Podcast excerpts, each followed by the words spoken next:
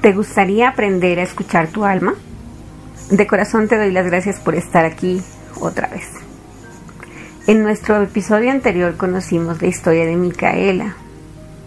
Ella desde pequeña siempre sufrió de pesadillas, las cuales le hacían creer que iba a morir. Ese miedo la paralizaba. Poco a poco, este mismo miedo la llevó a buscar procesos de sanación pero solo cuando conoció su plan prenatal, es decir, el plan de su alma, empezó a sanar y empezó a entender el porqué de esos miedos y cómo debía trabajarlos. Para el día de hoy conoceremos un poco más de lo que nuestra alma quiere enseñarnos. Si es tu primera vez, te doy la bienvenida a este canal y te invito a escuchar el primer episodio. Iniciamos. Recuerda tomar una posición cómoda, tres respiraciones profundas, conectar con tu alma y con tu escucha consciente. Empiezo con la lectura del libro. Prefacio. Primer fragmento. Cuando era niño mi madre me infligió graves maltratos emocionales. Yo planeé esos abusos antes de nacer. Cuando afirmo que yo planeé esa experiencia, lo que realmente quiero decir es que mi alma la planeó. No estoy separado de mi alma, ella abarca todo mi cuerpo, mi energía, en suma la totalidad de mi conciencia. Sin embargo, mi alma también es más que yo mismo, así como el sol es más que cualquier rayo de luz que emita. Al igual que la tuya es vasta, expansiva, ilimitada y siempre consciente de su unidad con todos los seres. Conforme aprendo y crezco, hago que mi frecuencia se asemeje cada vez más a la de mi alma y así permito que exprese más de su sabiduría, de su amor y de su gozo a través de mí. Mi alma, tu alma y de hecho todas las almas están hechas literalmente de la energía del amor incondicional. Sé con absoluta certeza que esto es verdadero porque como leerás en el capítulo primero, lo he experimentado en carne propia. Mis mayores desafíos, incluido el maltrato que sufrí cuando era niño, fueron planeados en el nivel del alma antes de mi nacimiento para favorecer mi evolución. No obstante, mi alma es amor. ¿Por qué planearía que yo sufriría ese maltrato? Es una buena pregunta que me he hecho repetidamente durante toda mi vida. En muchos sentidos, la búsqueda de una respuesta ha sido el motor que me ha impulsado a escribir este libro.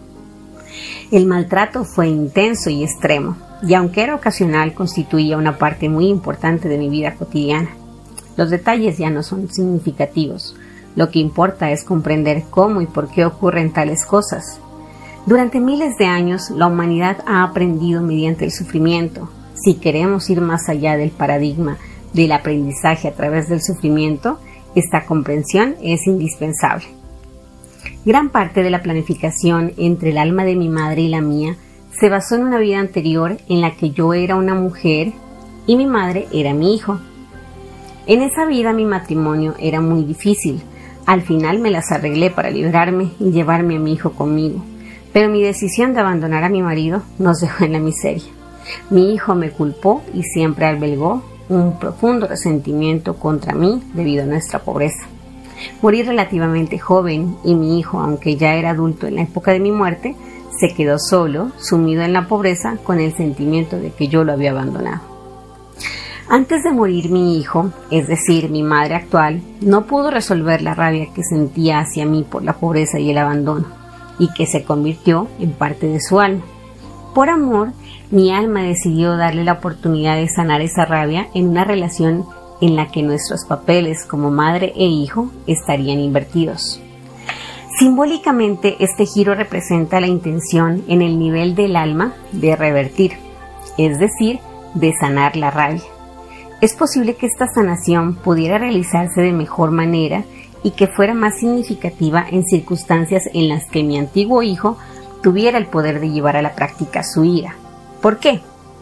Porque la sanación profunda se produce en el momento en que la persona siente la emoción negativa, pero no actúa de acuerdo con ella. La supresión es la decisión de relegar la emoción negativa de la mente consciente. En este libro la defino como sentir la emoción, pero no actuar según sus impulsos. Si mi hijo no se hubiera encontrado en una posición de poder sobre mí, no habría tenido realmente la oportunidad de decidir si expresar o no su ira. Ese era el plan de nuestras almas, un plan con el que estuve de acuerdo antes de nacer. Mi alma tenía además otros motivos para establecer este plan.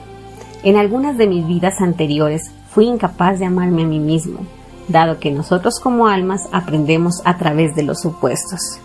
Decidí que aprendería a amarme a mí mismo teniendo una madre maltratadora.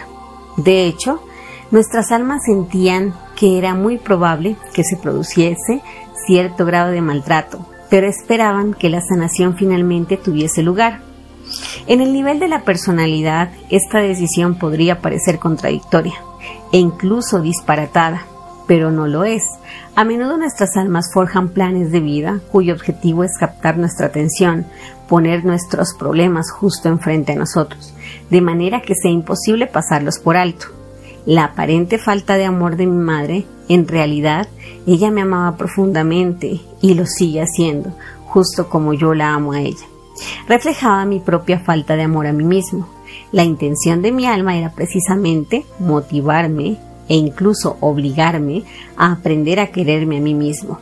Al decidir que mi antiguo hijo fuera ahora mi madre, era como si mi alma hubiera puesto frente a mí un enorme cartel que dijera, estás aquí para trabajar el amor a ti mismo.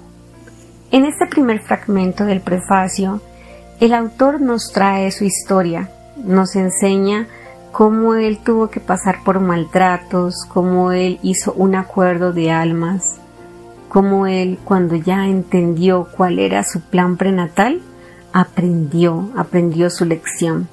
Muchas veces creemos que somos diferentes, que estamos separados, pero nuestras almas están unidas, son una sola, ellas lo entienden. También la parte del sufrimiento, ¿no? Porque a veces sufrimos tanto por muchas cosas simples o también porque a veces tenemos que pasar por tantos sufrimientos Nuestras almas requieren eso, que suframos, pero diríamos, pero ¿por qué ella quiere que suframos? Porque necesitamos aprender y la única manera en que aprendemos los seres humanos es a través del sufrimiento. O ponte tú a pensar cuántas veces te ríes por un mismo chiste, pero cuántas veces lloras por un mismo dolor. Por eso debemos aprender a través del dolor y del sufrimiento. Pero el alma no sufre, o sea, el alma está tranquila, está en paz porque entiende que así debía ser.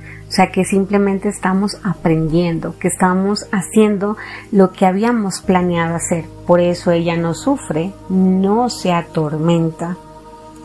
Cuando venimos en un mismo grupo de almas, siempre escogemos a las mismas personas para poder sanar. Mira en este caso el autor. El autor escogió a su mamá para aprender a sanar. ¿Por qué? Porque su mamá en una vida anterior fue su hijo y el autor fue su mamá y él se quedó con muchos dolores. Entonces él dijo, ok, que en la próxima vida sea él quien venga como mi mamá para que él pueda expresar su ira si así lo veía conveniente. Las almas tienen muchos caminos, por eso tú tienes un libre albedrío y puedes tomar distintas decisiones. Tú puedes escoger un camino, otro camino, otro camino. Depende de ti qué camino escoger. Pero también depende de ti si sufres en ese camino o no, o si aprendes tu lección. En eso estamos. Estamos aprendiendo cómo nuestra alma nos habla, Estamos aprendiendo a dejar de sufrir, a escuchar nuestra alma para aprender a soltar tantas cosas de las cuales a veces nos pegamos, nos pegamos del rencor, nos pegamos del odio y entendiendo que eso es una emoción de miedo. Recuerda que todo está hecho con amor. Eso es todo por el día de hoy. Espero hayas aprendido un poquito más. Recuerda dejar tus comentarios. Em, y ponerle una manito arriba y suscribirte a nuestro canal. Muchas gracias por estar aquí. Te envío un abrazo lleno de luz y lleno de cielo high. Dios te bendiga. Chao, chao.